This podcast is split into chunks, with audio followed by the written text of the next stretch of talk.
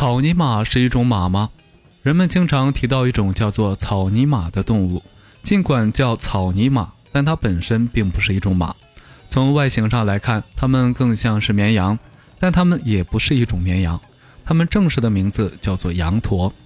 羊驼原产于南美洲的海拔三千到四千八百米的安第斯山，属骆驼科，无驼峰，有弹性很好的肉质，耳稍尖长，直立，貌似羊，所以才被称为羊驼。